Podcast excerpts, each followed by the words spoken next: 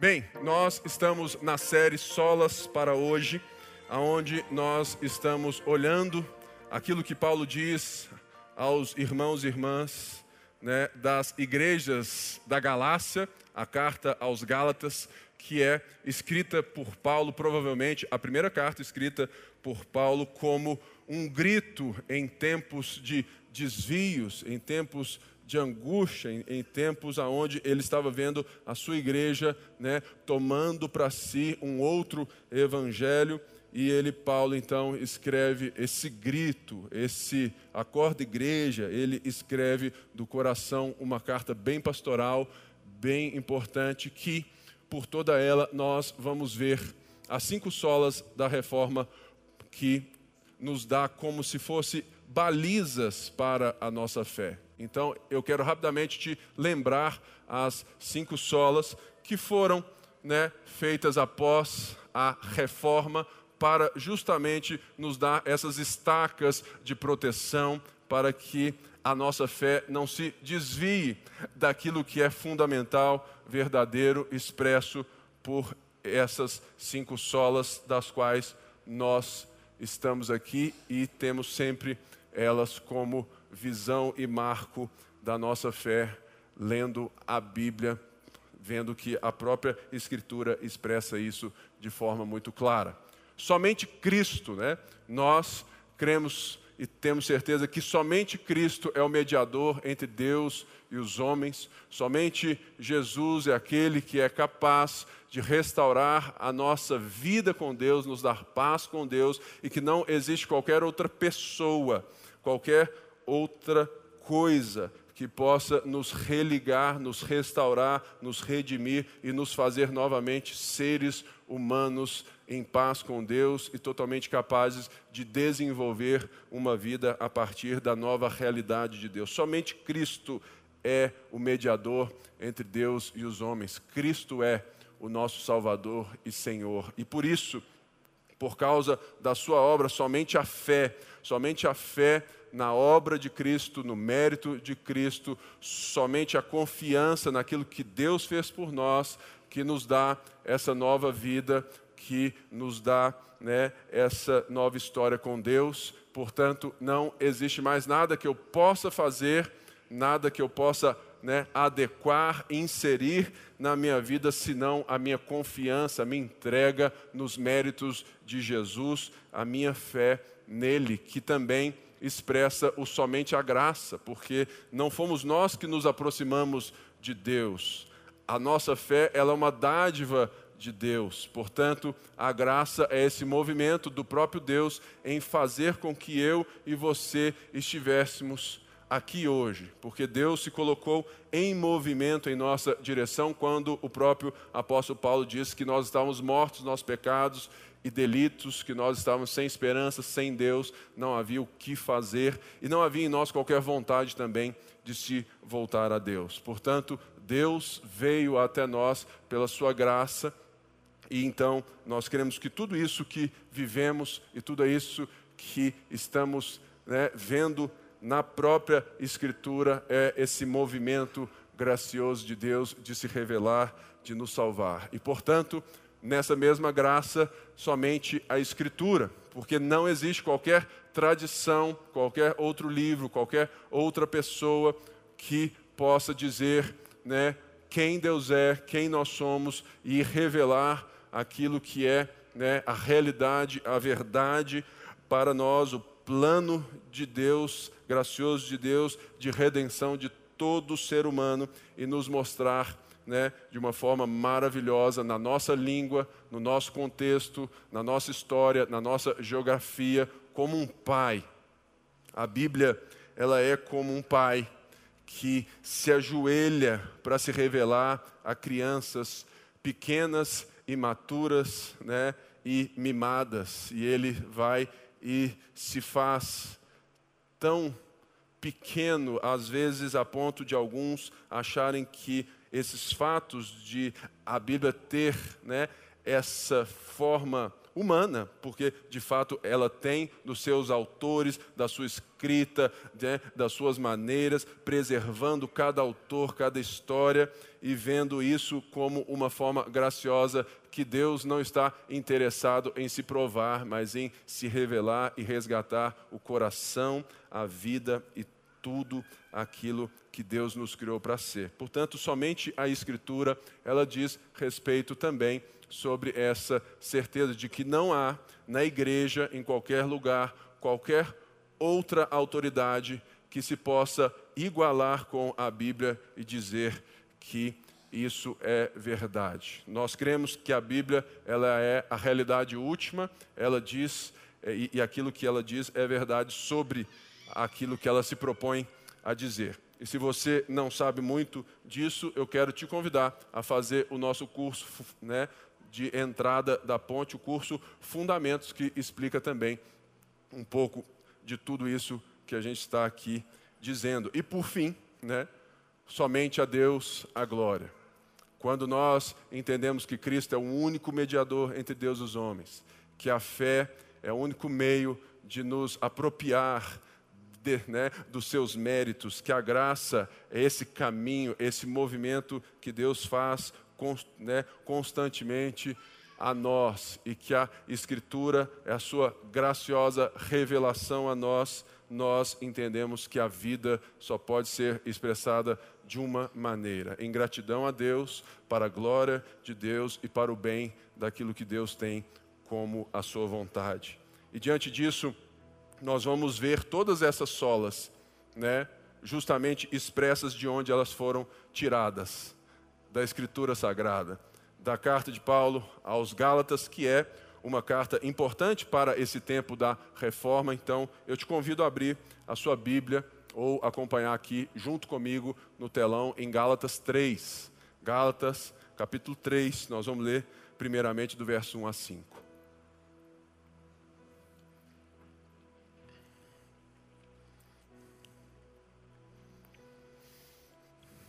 Gálatas 3, versos 1 a 5. Ó Gálatas insensatos, quem os enfeitiçou? Não foi diante dos seus olhos que Jesus Cristo foi exposto como crucificado? Gostaria de saber apenas uma coisa: foi pela prática da lei que vocês receberam o Espírito ou pela fé naquilo que ouviram? Será que vocês são tão insensatos que, tendo começado pelo Espírito, querem agora se aperfeiçoar pelo esforço próprio? Será que foi inútil sofrer em tantas coisas? Se é que foi inútil. Aquele que dá o seu espírito e opera milagres entre vocês, realiza essas coisas pela prática da lei ou pela fé com o qual receberam a palavra? Paulo, ele inicia essa parte da carta após ter dito algo que seja tão relevante que é importante lembrar-nos para que tudo isso faça sentido. Em Gálatas 2:20, Paulo acabara de dizer: "Fui crucificado com Cristo. Assim já não sou eu quem vive, mas Cristo vive em mim, e a vida que agora vivo no corpo, hoje, vivo pela fé no Filho de Deus que me amou e se entregou por mim. Não anulo a graça de Deus, pois se a justiça vem pela lei, Cristo morreu inutilmente. Ao afirmar isso, Paulo então, ele traz duas vezes essa palavra insensatos. Paulo diz que esses irmãos e irmãs estavam sendo insensatos. E ele repete isso como um argumento envolto em cinco perguntas retóricas para trazer à tona aquilo que eles tinham vivido aquilo que Paulo tinha vivido com eles e aquilo que era a realidade nova que eles tinham a partir de Jesus Cristo e viviam como igreja. Pense bem, se você hoje for viajar e você entra em um avião, e você tem certeza que ali tem um piloto que é instruído, capaz, treinado para levantar voo, para seguir a jornada e para pousar esse avião. E de repente, você levanta lá da última fila, pega a balinha da azul, abre e vai até o piloto e diz assim: Já que você já levantou o voo, dá licença que agora eu quero continuar a jornada por mim mesmo. Deixa que eu dou conta que, né, de tudo isso e eu quero chegar pelos meus próprios méritos, meu próprio esforço, aonde eu paguei para chegar. Eu falei assim, nossa, mas que história absurda, é tão absurda quanto aquilo que Paulo está dizendo. Paulo está dizendo que os Gálatas, eles haviam sido enfeitiçados. De uma mensagem que estava dizendo que eles deveriam abandonar tudo aquilo que Cristo fez por eles, para colocar naquilo que Cristo fez alguns méritos, para completar, para aperfeiçoar a sua salvação, a sua redenção, para que eles então, assim como os judeus, fossem o verdadeiro povo de Deus. É a mesma loucura de você que nunca pilotou qualquer avião querer tomar o manche com tanto de gente e orar a Deus, falando: Deus, como que eu vou resolver isso aqui? Uma outra história seria de um grande malabarista que tem muitos anos de treino e ele vai para um penhasco. E de um lado, de outro, ele estende uma slackline, um fio, aonde ele fica atravessando, né, até de olho fechado naquela né, fita, naquele slackline, e ele não cai por nada. Ele senta, levanta, ele vai de bicicleta, e de repente ele olha para o Bruno assim e fala assim: Bruno, eu vou te levar comigo. E o Bruno fala assim: Eu já vi, você é bom, você é capaz, de me levar. E o Bruno vai e monta no ombro do malabarista.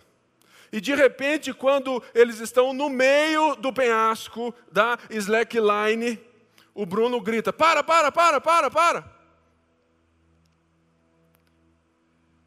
Eu vou o resto sozinho.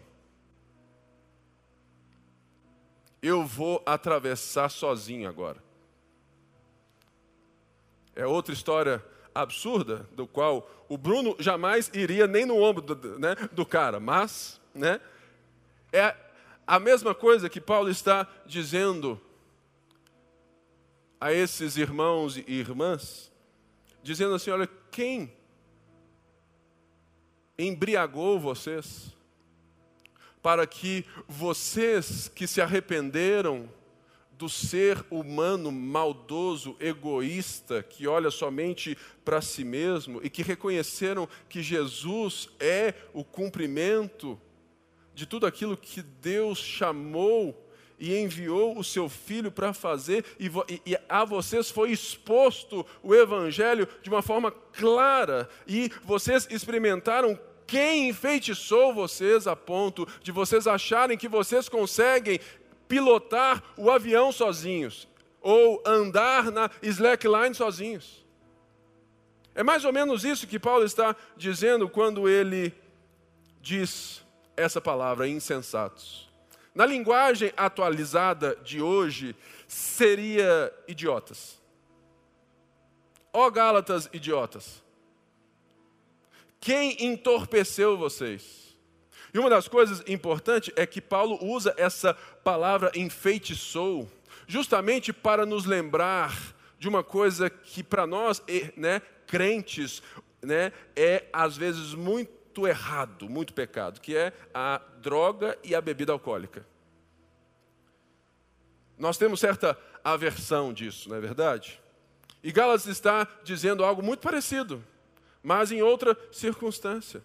Ele pode estar dizendo: olha, quem fez com que vocês deixassem a sobriedade que o Evangelho trouxe e começassem a achar que existe em si mesmos, em vocês mesmos, qualquer capacidade de completar algo que Deus começou? Vocês estão bêbados? Vocês estão malucos? Quem está ensinando essas coisas para vocês? Está ensinando um outro evangelho que anula a graça e que faz que o sacrifício de Jesus se torne desnecessário e inútil.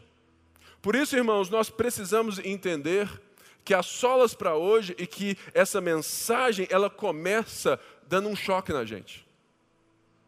Porque muitas vezes nós vamos ouvindo coisas, nós vamos tendo ideias e nós vamos ficando entorpecidos e os fundamentos vão sendo abandonados.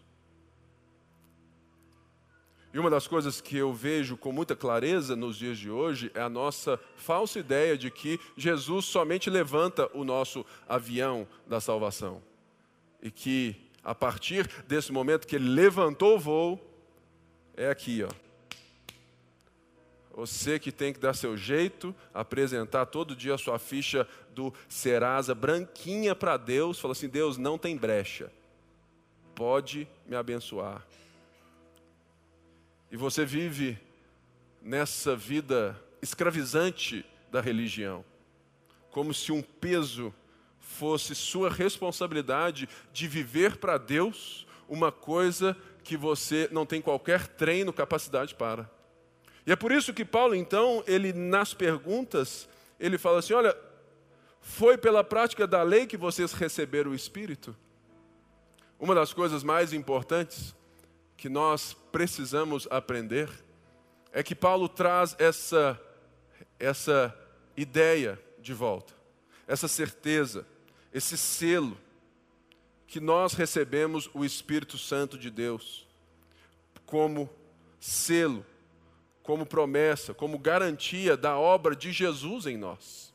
E quando nós vamos achar que eu agora não sou tão mal assim e que eu posso agregar ao plano de Deus alguma coisa, que eu posso né, aperfeiçoar, acabar né, pela minha própria força, pelo meu próprio esforço, eu estou dizendo que eu não preciso desse empoderamento divino. Eu já tenho em mim mesmo capacidades.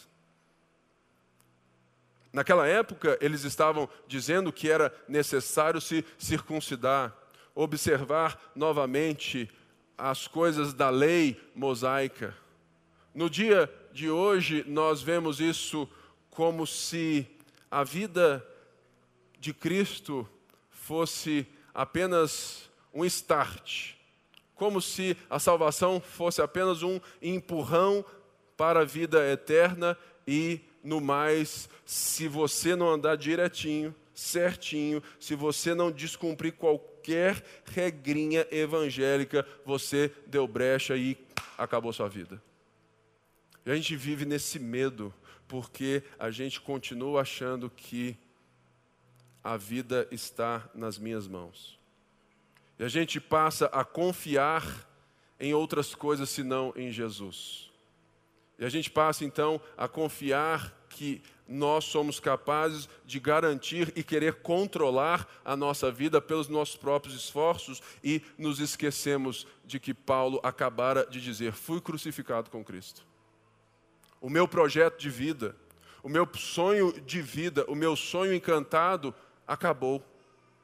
Não que eu me anulei para não ser nada, mas que eu descobri em Cristo uma realidade infinitamente mais excelente.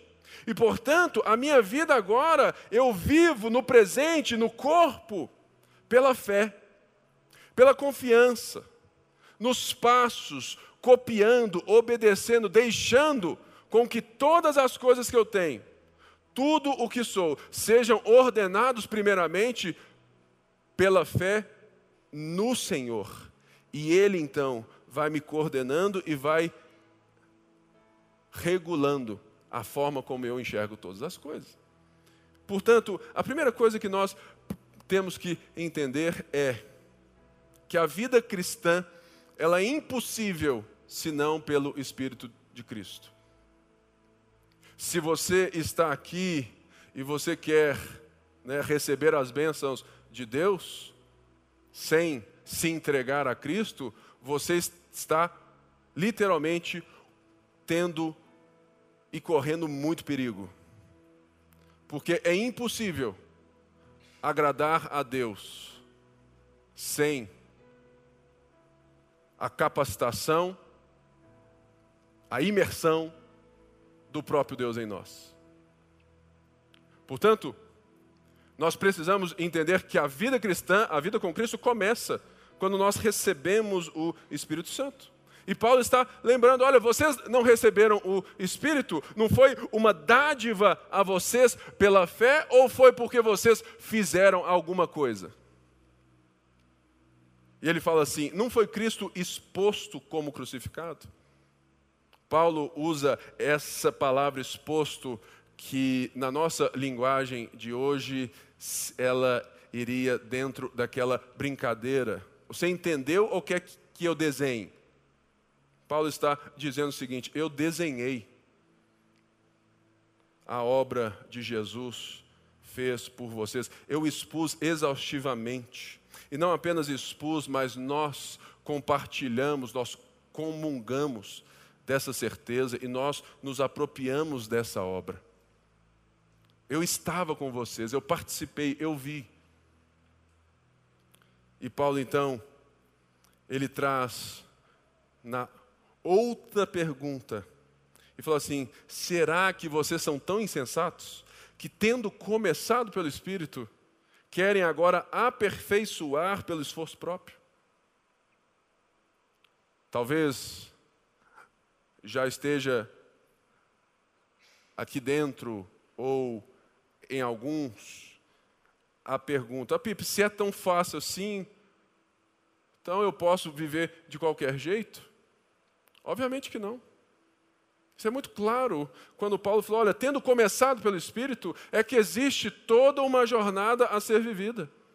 Logo, a diferença que Paulo está dizendo, olha, vocês estão reconstruindo uma ideia sobre vocês mesmos, uma capacidade sobre vocês mesmos que não existe.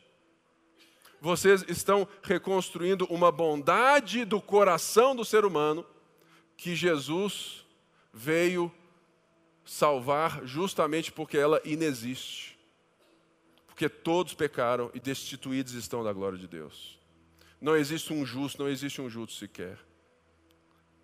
Portanto, uma das coisas que nós precisamos entender que quando nós achamos que o Espírito Santo é também nos dado somente para o começo da vida, para a salvação, a garantia da nossa vida após a morte, e nós queremos viver a vida de Deus na igreja de Deus, no povo de Deus, pela força do nosso braço, nós vamos começar um projeto de igreja tóxica. Porque a partir do momento que eu acho que eu sou capaz de viver para Deus pelos meus próprios meios, eu começo a atribuir mérito à minha espiritualidade. Fala assim, viu, Jarley? Eu leio 15 capítulos por dia da Bíblia. O irmão traiu a esposa. Sabia, eu conversei. Ele não lê nenhum, tem seis meses. E você começa a comparar as vitórias e derrotas a partir das, do seu próprio esforço. Porque você está achando que você é muito bom de slackline sem treino nenhum. E você então começa a enxergar quem você é e começa a enxergar o outro de uma forma diferente daquilo que o próprio Deus enxerga. Porque você, no seu esforço próprio religioso, começa a se tornar espiritual demais, e o seu orgulho vai te fazendo comparar as pessoas e os nossos relacionamentos vão sendo né, de forma fracionada e hierarquizada por aqueles que têm mais capacidade de se demonstrarem espirituais e daqueles que têm menos. E a gente então entra nessa via da teologia da brecha, da prosperidade, aqueles que são bons, aqueles que são esforçados, disciplinados, viu? fulano de tal, olha só, que cara crente. Não tinha como dar errado. O cara, o, o, o, poxa, o cara é crente demais. Olha lá o outro. Não em nada. Você sabe por quê? Que ele não deu em nada por causa disso, disso, disso. Ficava olhando né, Instagram na hora do culto. Ficava vendo isso e aquilo, não fazia nada. Irmãos, esse tipo de espiritualidade é justamente aquilo que Jesus não nos salvou para ter. O que Gálatas está jogando ao nosso coração e mente hoje, o que Jesus está trabalhando nos nossos corações hoje, é justamente a ideia de que os fins de Cristo só podem ser vividos pelos meios de Cristo. A vida com Deus, a vida de Deus só pode ser vivida pelo Espírito de Deus. Portanto, toda a ideia de confiança no meu projeto, no meu mérito, ela deve ser trocada pela entrega do mérito de Jesus todos os dias. Ah, mas eu já fiz isso, pastor. Eu já aceitei Jesus como meu Senhor e Salvador. Ok. Mas agora, você deve né, continuar se entregando a Deus, cultivando a sua vida com Deus, para que você veja que a beleza da salvação não está no começo, mas no começo, no meio e no fim que o projeto de santificação ele é pelo Espírito e que a gente então temos nós temos que entender que o que Paulo está chamando esses irmãos e irmãs novamente é para o arrependimento, para a fé e para a gratidão. Você se torna muito mais espiritual quando você enxerga a realidade sobre quem Jesus é e para de querer né, achar bondade no, no nosso coração egoísta e que quer construir sempre um nome para si. O nosso problema não é do início da vida cristã. O nosso problema hoje é do meio, é da jornada. E Paulo está dizendo: olha, foi inútil vocês sofrerem tantas coisas. Eles estavam sofrendo por causa da sua fé em Jesus, eles estavam sendo perseguidos por causa disso, e eles estão dando ouvidos a uma reconstrução de um outro evangelho. Irmãos, a essência do argumento de Paulo é que a nova posição que eles e que nós temos em Jesus se for abandonada para uma vida onde eu tenho que confiar em outras coisas e acoplar a obra de Jesus, que essa vida é uma contradição ao Evangelho e à sua mensagem. Nós precisamos entender que Jesus, ele é o malabarista e que a gente pode andar tranquilamente no ombrinho dele. Que ele começa a travessia, ele anda devagarzinho no meio. Às vezes você olha para baixo e fala assim: Ih, vou cair. E ele continua sendo o seu equilíbrio, a sua torre forte, ele continua sendo os ombros pelos quais nós enxergamos todas as coisas. A gente não precisa acoplar nada, confiar em nada para garantir uma nova ou mais uma um plus com Deus. Nós precisamos é nos apropriar de mais daquilo que nós já temos. O Cristo ressurreto. Por isso, ele fala assim: olha, querem agora aperfeiçoar pelo esforço próprio. Essa palavra aperfeiçoar é muito interessante. Ela lembra obra. E quem já fez obra em casa ou já construiu alguma casa sabe muito bem o que, que obra dá trabalho. Ele está dizendo aqui: vocês que viveram e viram Jesus dar o fundamento da casa, subir as paredes da casa, vocês querem agora que a casa está toda pronta, acabar a casa? Vocês querem aperfeiçoar a casa? Vocês querem terminar o projeto que Deus, né? Ou seja, vocês querem excluir o arquiteto, o projetista, o engenheiro e assumir o lugar do pedreiro? Sendo que nada disso foi projeto de vocês e tem mérito de vocês? Apenas morem na casa, mas deixe que o arquiteto da casa continue a aperfeiçoar vocês por meio da confiança que vocês têm em Jesus. Ou seja, deixe que Jesus complete a obra que ele começou na sua vida. Deixe que ele continue a executar a obra que ele iniciou na sua vida.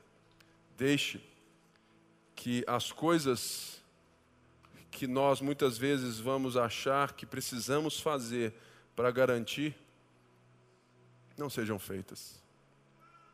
Eu sou um pastor que gosto de, de tudo muito bem feito. Sou meio chato. E muitas vezes eu tenho que me lembrar disso aqui, que a igreja não é minha. que o culto não é meu. Isso aqui não é uma, né, um evento feito por nós, de uma entidade religiosa da qual eu sou o presidente. Portanto, várias vezes e várias coisas que dão errado me fazem lembrar justamente que não sou eu que realizo isso aqui e não é por minha causa que vocês e nós estamos reunidos aqui. Mas frequentemente eu fico nervoso, sem paciência, porque as coisas estão saindo do meu controle. Talvez em outra situação você também tenha esse mesmo problema.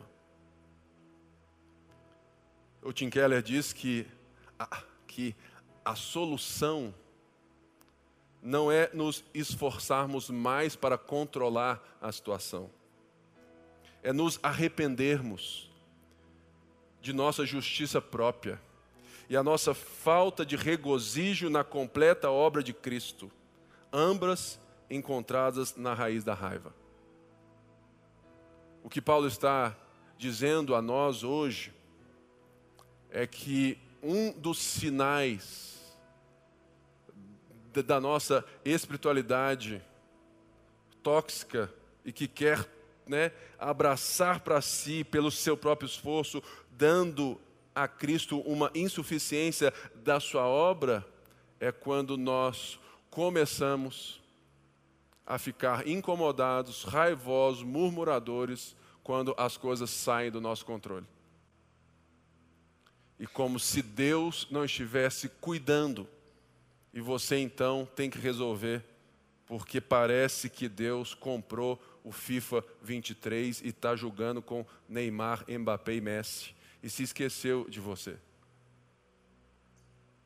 E isso é mais comum do que imaginamos. Quando vem esses momentos de descontrole da circunstância, dos projetos pessoais, das expectativas criadas, você no coração você começa a construir um argumento contra Deus, ou um argumento contra si mesmo, de que você não fez o suficiente para Deus. E que se você tivesse orado mais, se você tivesse lido mais a Bíblia, se você tivesse ido no monte, feito jejum e oração, se você tivesse pagado o preço, a cura teria chegado, a bênção teria chegado. Hoje, há um ano atrás, nós estávamos aqui, velando o corpo do meu sogro que morreu de câncer. Nesse mesmo espaço. Há um ano atrás, exatamente. E uma das coisas que eu pude ver na, na vida com Deus do meu sogro era que nos quatro ou cinco anos que ele teve o câncer, eu jamais vi o meu sogro buscando controlar a situação ou buscando auxílios de seres ou pessoas tidas mais espirituais, para quem sabe Deus acorde e, e, e, de fato escutasse para que a cura do câncer chegasse. Nós oramos todos os dias para a cura dele, porque nós cremos que Deus pode intervir, mas no final de cada oração, orávamos: Senhor, que seja feita a Sua vontade. Porque todo cristão deveria saber ou já sabe que na vida de um justo, a morte também é uma cura. E meu sogro, ele tinha isso por certo. E ele queria viver, ele queria estar é, e ver né, os netos, a sua esposa, as suas filhas. Mas ele, em todos os momentos, expressava uma certeza de que a vida dele tinha uma, um deleite em Deus que ninguém podia tirar. E que por mais que ele estivesse com câncer ou em tempos de bonança, uma coisa era fato no coração dele. Ele se deleitava em Deus. Uma das coisas que nos dá como sinal de que talvez nós estamos começando a construir algumas confianças alheias e reconstruindo o véu, né? ou dando essa ideia, mesmo que imperceptível, de que Jesus é insuficiente para nós, que Ele não cuida da gente como nós gostaríamos, e de que Ele não tem todo esse poder assim, talvez seja por falta da nossa própria fome por Deus. O que Paulo quer nos dizer e que o Tim Keller expressa é que quando nos falta regozijo pela obra de Cristo, nós, nós vamos iniciar um regozijo em coisas temporais e dar a elas uma realidade de caminho da felicidade. E a gente então vai se desviando dessa suficiência de Cristo porque nós não aprendemos a nos deleitar em Deus. Sabe qual que é um grande sinal de uma vida que está né, reconstruindo a sua história a partir do esforço próprio? É quando eu paro e não vejo mais necessidade durante a minha semana de ter uma devoção a Deus. Os nossos pré-adolescentes estão agora, nesse momento, aprendendo sobre devoção a Deus. E você, pai, será que você vai deixar seu filho, né, ser, ter o privilégio de te ver lendo a palavra, orando, mesmo que, que seja por 30 segundos. O nosso problema não é de quantidade, mas é de inexistência. Nós precisamos entender que o que Paulo está nos chamando é falar assim: parem de querer resolver as equações da vida e comecem a se entregar ao Espírito Santo e deixar que Ele capacite vocês, que Ele mostre vocês, que Ele conforte vocês em tempos de angústia, que Ele celebre com vocês em tempos de vitória. Deixe que Deus discipule o coração de vocês, porque Ele é o Senhor sobre tudo, sobre todos. Nós precisamos nos arrepender das coisas, das motivações pelas quais nós fazemos as coisas boas. Quantas vezes eu chego em casa, ou já fui em casa e falo assim, e chego em casa morto, tal da pregação, falo assim, Hoje eu preguei bem, hein? E eu começo a deixar Deus sondar. E às vezes falo assim: puxa vida, eu falei sobre Deus, as pessoas foram tocadas por Deus, e talvez eu tenha pregado para mim mesmo. Irmãos, isso, isso acontece com qualquer pessoa. Ou você acha que eu sou sempre né, a pessoa que faz tudo certinho? Não, irmãos. Várias vezes eu faço as coisas de Deus e paro e falo assim: puxa vida, eu fiz por fazer. Porque a gente precisa recobrar essas balizas que a Bíblia nos dá como segurança para nós continuarmos caminhando na confiança de que Deus, Ele tem um caminho de discipulado para nós e Ele também está nos ensinando em toda e qualquer circunstância. Como saber se estou lidando com Deus pelo meu próprio esforço? Quando acontece algo que eu não espero e eu acho que Deus ele poderia ou deveria ter feito diferente. E para isso, então, Paulo, ao chacoalhar esses irmãos, ele traz um outro argumento. Ele dá um checkmate a partir aqui do verso 6, trazendo a carta, a história, um personagem, o patriarca da fé, Abraão. Verso 6 diz assim: Considerem o exemplo de Abraão. Ele creu em Deus e isso lhe foi creditado como justiça. Estejam certos, portanto, de que os que são da fé é que são filhos de Abraão. Prevendo a Escritura que Deus justificaria os gentios pela fé, anunciou primeiro as boas novas a Abraão: por meio de você, todas as nações da terra serão abençoadas. Assim, os que são da fé são abençoados com Abraão, homem de fé. Se esses irmãos e irmãs estavam sendo entorpecidos pela fala de judaizantes, Paulo traz a realidade do patriarca da fé de toda a história. o avô de Jacó, Israel, dentro dos livros mosaicos, aonde relata a sua história. E algumas histórias devem ser rememoradas porque Paulo ele reconstrói aqui Gênesis 15 e Gênesis 12. Mas existe uma história que é muito marcante para mostrar um pouco da fé desse tal Abraão, que é quando Deus pede que ele sacrifique o seu próprio filho. E ele leva Isaac, já está tudo pronto. E Isaac então vira e fala assim: Papai, está tudo pronto. Está ali, né? Está tudo certo. E o cordeiro?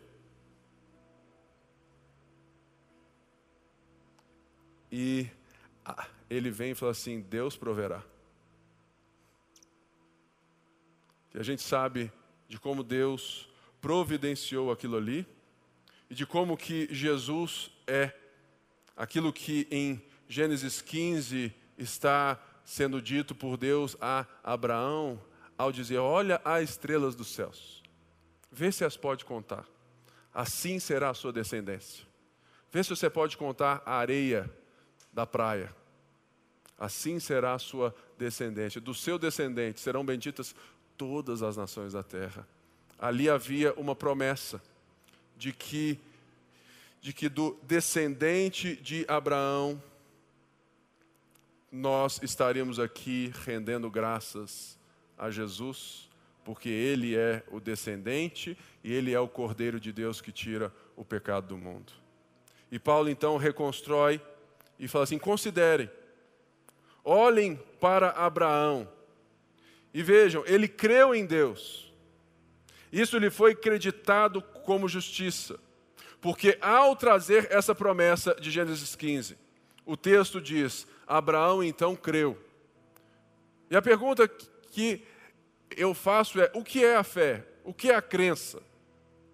Para nós aqui então, para nos livrar dessa reconstrução de, de termos qualquer desvio pelo nosso próprio esforço, de tentar resolver as coisas do nosso jeitinho, confiando em outras coisas, senão no caminho, na história da redenção de Deus. A primeira coisa que crença é, fé é, em Abraão, é que a partir do momento que Deus chamou Abraão e falou isso, Abraão começou a se movimentar a partir da realidade de Deus e não da sua realidade. Abraão estava confortável, estabelecido, ele começa a viver a vida a partir de uma outra voz. A voz do Senhor, a voz da promessa. E ele começa a confiar na realidade, na pessoa né, desse Deus que está o apontando um caminho né, que levará a bênção de todas as nações. Portanto, a crença de Abraão, ela começa não no momento que ele diz assim, eu creio, mas no momento que ele começa a se movimentar e a viver toda a sua história a partir dessa realidade, a partir dessa afirmação, a partir dessa voz. Nós temos a mesma voz que fala, nós temos as mesmas direções. Nós temos até o Espírito Santo que nos nos dá o selo, a garantia de que Deus vai nos levar do começo ao fim.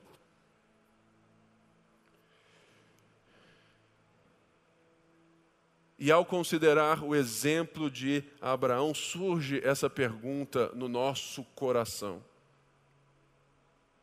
Por que que nós continuamos ou a nos movimentar para o lado contrário, ou a não nos movimentar.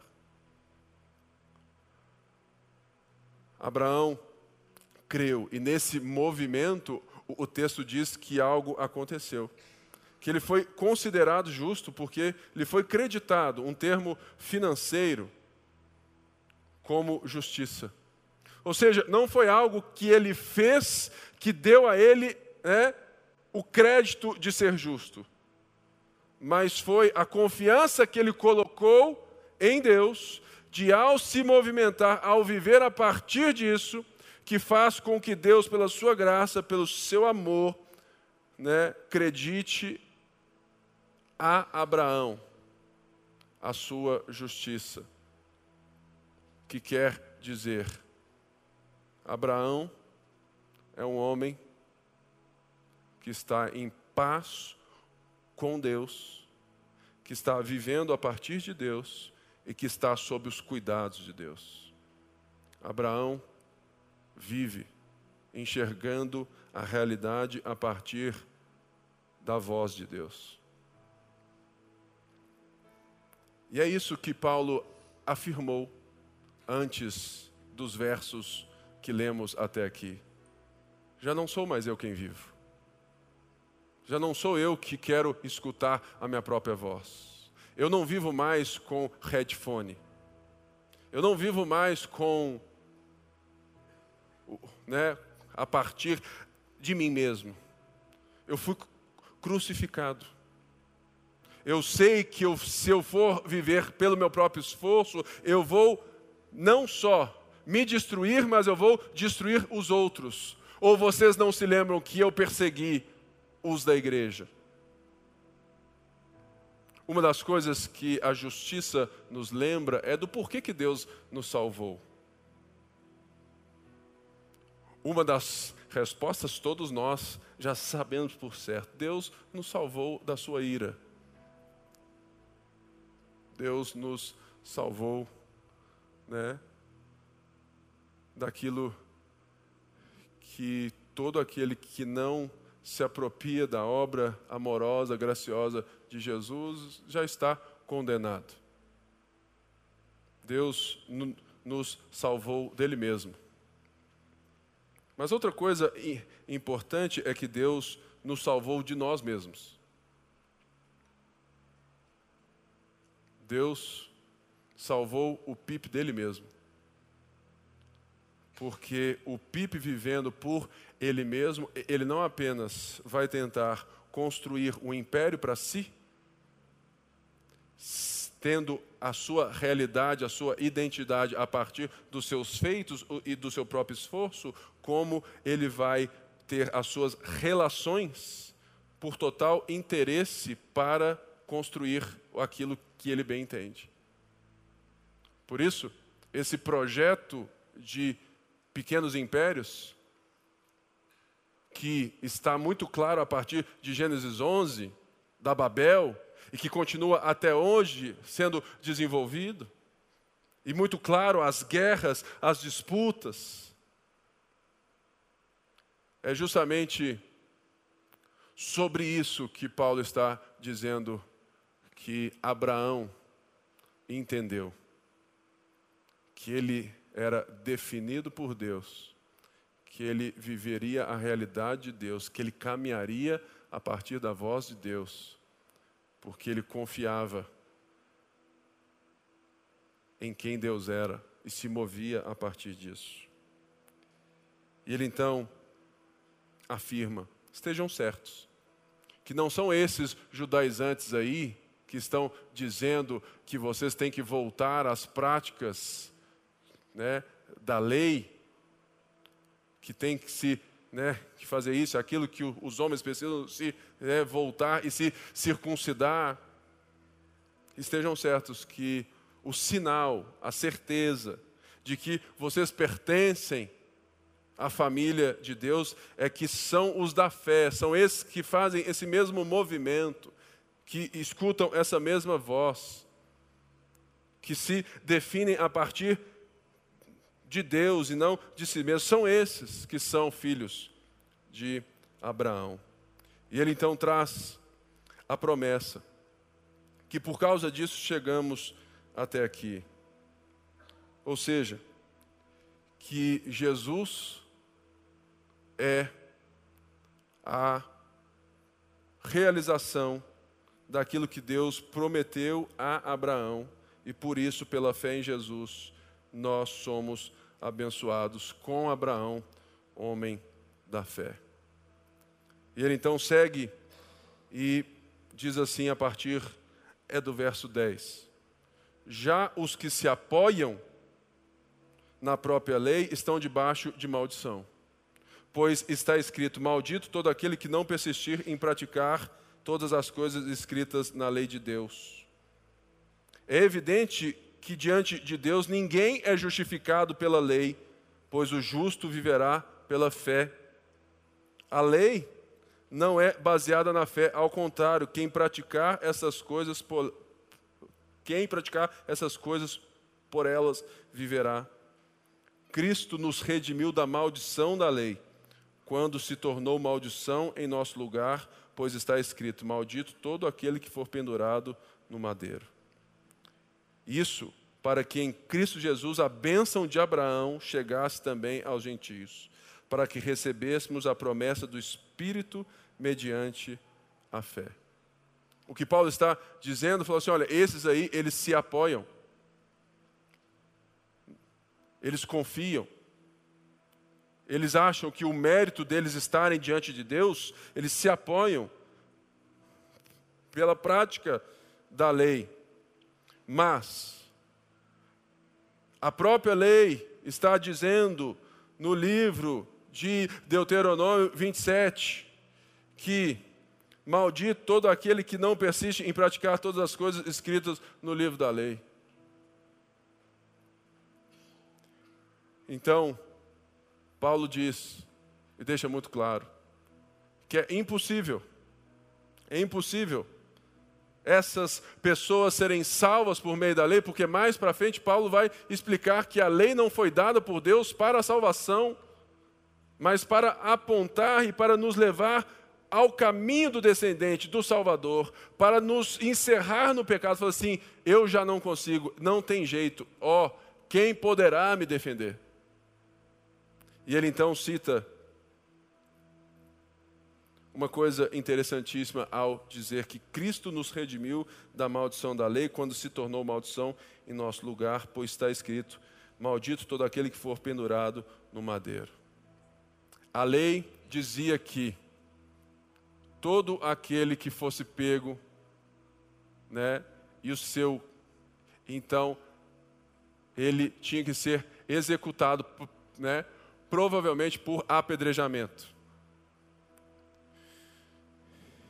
E eles, após a morte, eles penduravam essa pessoa, mostrando como sinal em um madeiro, em uma estaca, em uma árvore, que aquela pessoa, que aquilo ali era um, um sinal de uma maldição divina.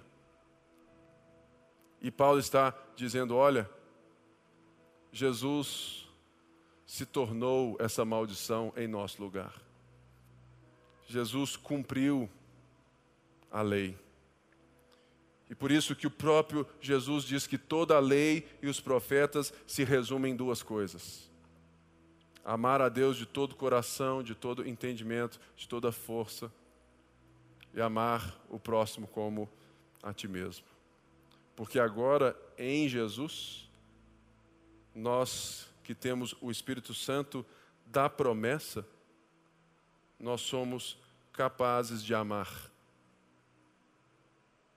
Porque Ele, por amor, tomou a maldição no nosso lugar.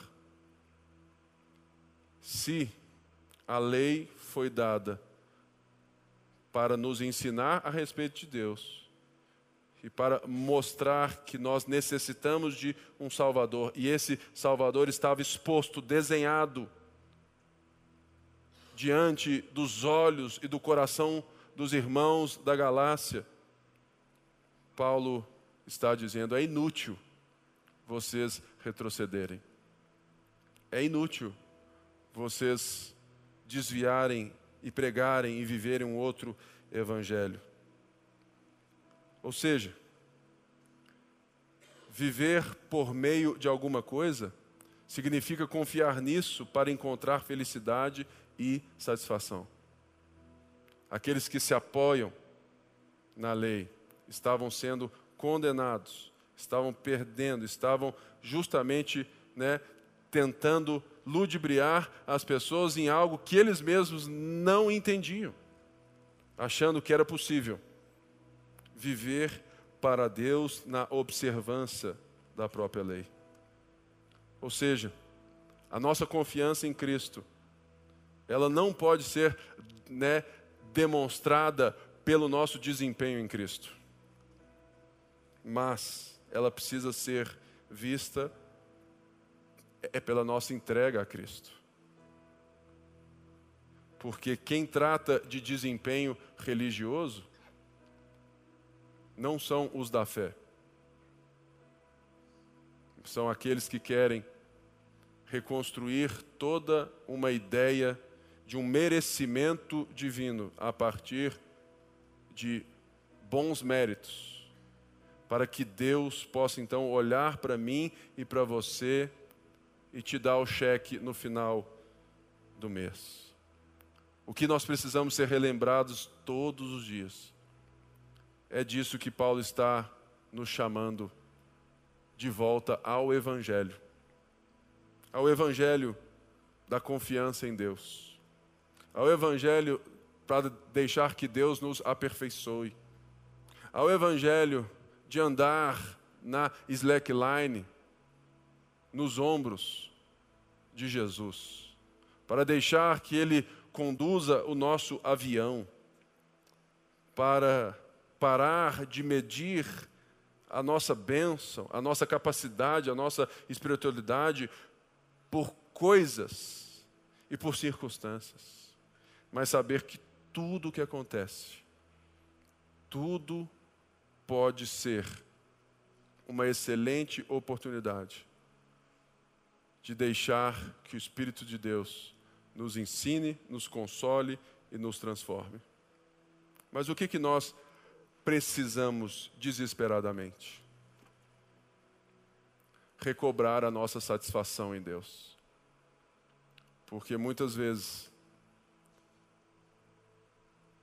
nós estamos tendo outros caminhos que fazem com que a fé se torne apenas parte da nossa vida.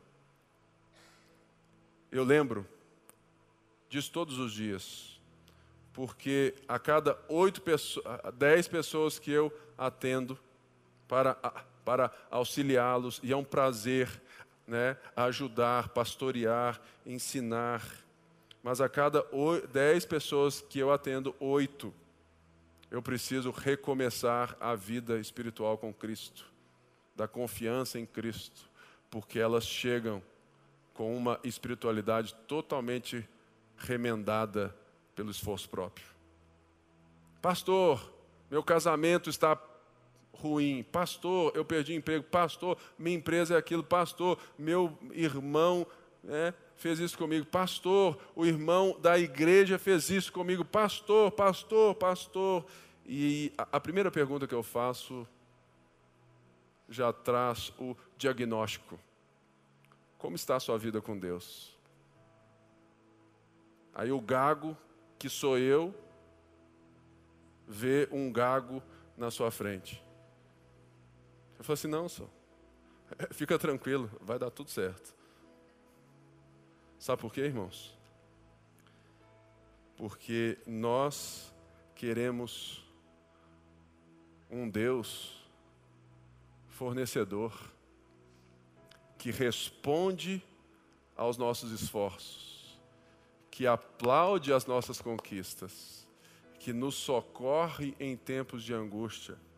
Mas nós não queremos um Deus que defina quem nós somos e que nos ensina a viver pela Sua voz e que nos faz amar mais a Ele, nos deleitar mais dele do que qualquer circunstância.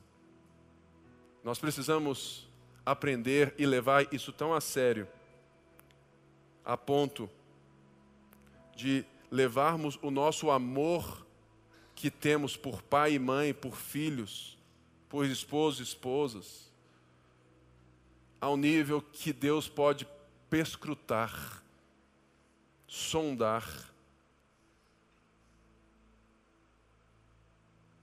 porque o próprio Jesus disse: aquele que não odiar seu pai, a sua mãe, seus filhos, filhos e irmãos, não é digno. O que ele está dizendo? Que nós então vamos odiar essas pessoas? Não. É que nós não vamos colocá-las no status de Deus. E que nós vamos deixar que o nosso deleite e que o nosso prazer em Deus defina os nossos amores, as nossas circunstâncias, as nossas relações, e que a gente aprenda a, a viver com Cristo de tal maneira que Ele nos satisfaça, que Ele seja o nosso contentamento e a gente possa parar de usar uns aos outros para sermos plenamente felizes. John Piper diz que nós, que Deus é mais glorificado quando nós nos deleitamos nele. Por isso eu quero te dar um para casa nessa semana. A pensar sobre a sua devoção. Sobre a sua devoção a Deus. Algo simples, mas que é fundamental. E não apenas o que eu faço ou não faço? Porque eu sei, talvez nem ler a Bíblia nós lemos direito. Ok, não tem? Vamos então ler a Bíblia. Mas não é só ler a Bíblia, mas é como que o nosso coração está se aproximando dessa leitura. É como que, que, que, que nós estamos dando prioridade a isso. Aí você fala assim, Pipe, é difícil. É difícil mesmo. Tem dia que eu acordo e falo assim, puxa vida, eu queria mesmo é ver repetidamente anéis de poder, Senhor do, dos Anéis, Netflix, Star Wars, ficar ali tranquilo, né? Porque nada ali me confronta, é tudo ficção, né? Então eu fico aqui só, né? mas não. Quando eu as duras penas vou-me diante de Deus com preguiça, como todos nós temos, a primeira coisa que eu me lembro é o quê? O Espírito Santo foi me dado. Ele é o meu auxiliador, ele é meu consolador, e por isso eu não preciso performar religiosamente. E é isso que eu quero te lembrar. Em tempos de preguiça, em tempos difíceis, de devoção, peça ajuda a Deus. Assim, Deus, me ajuda, porque hoje eu não estou afim, não. Deus, me ajuda na minha fé. Você jamais irá enganar ao Deus que te conhece. Você se você externalizar não é deixar Deus ciente, é deixar você ciente de que Deus sabe e está com você, porque nós precisamos entender, se queremos viver os fins de Cristo, a vida de Cristo, isso só é possível pelos meios de Cristo, e nós o temos mas nós precisamos, para usar um, né, a palavra que eu uso muito pouco, nós precisamos tomar posse de Jesus na nossa vida. A gente abre mão fácil demais das coisas. A gente está aí, né, discutindo tanto sobre coisas e se esquece tanto daquilo que define todas as coisas e que governa todas as coisas. Por isso eu oro a Deus que nessa semana o Espírito Santo ele nos faça refletir sobre a, a nossa fome por Deus, sobre o nosso deleite de Deus e sobre a nossa realidade espiritual diante dele. Fique de pé, vamos orar. Senhor, muito obrigado por essa noite. Muito obrigado porque nós ouvimos, cantamos, celebramos. E te pedimos, Pai, que o Senhor sonde o nosso coração. Sonde a nossa ideia de espiritualidade, de devoção. Deixe claro para nós aquilo que não é feito por gratidão, por deleite, mas aquilo que está sendo feito por nós para impressioná-lo, para conquistá-lo, deixando é para trás tudo aquilo que Jesus fez por nós e que a gente possa então tomar posse da obra de Jesus por nós e parar de querer te impressionar, Deus, e ver que nós estamos na obra de Jesus nós estamos no Senhor e podemos então nos deleitar nas relações contigo e nas relações que o Senhor media uns aos outros como igreja. Por isso eu oro por cada um que aqui está, aqueles que vão ouvir essa mensagem também.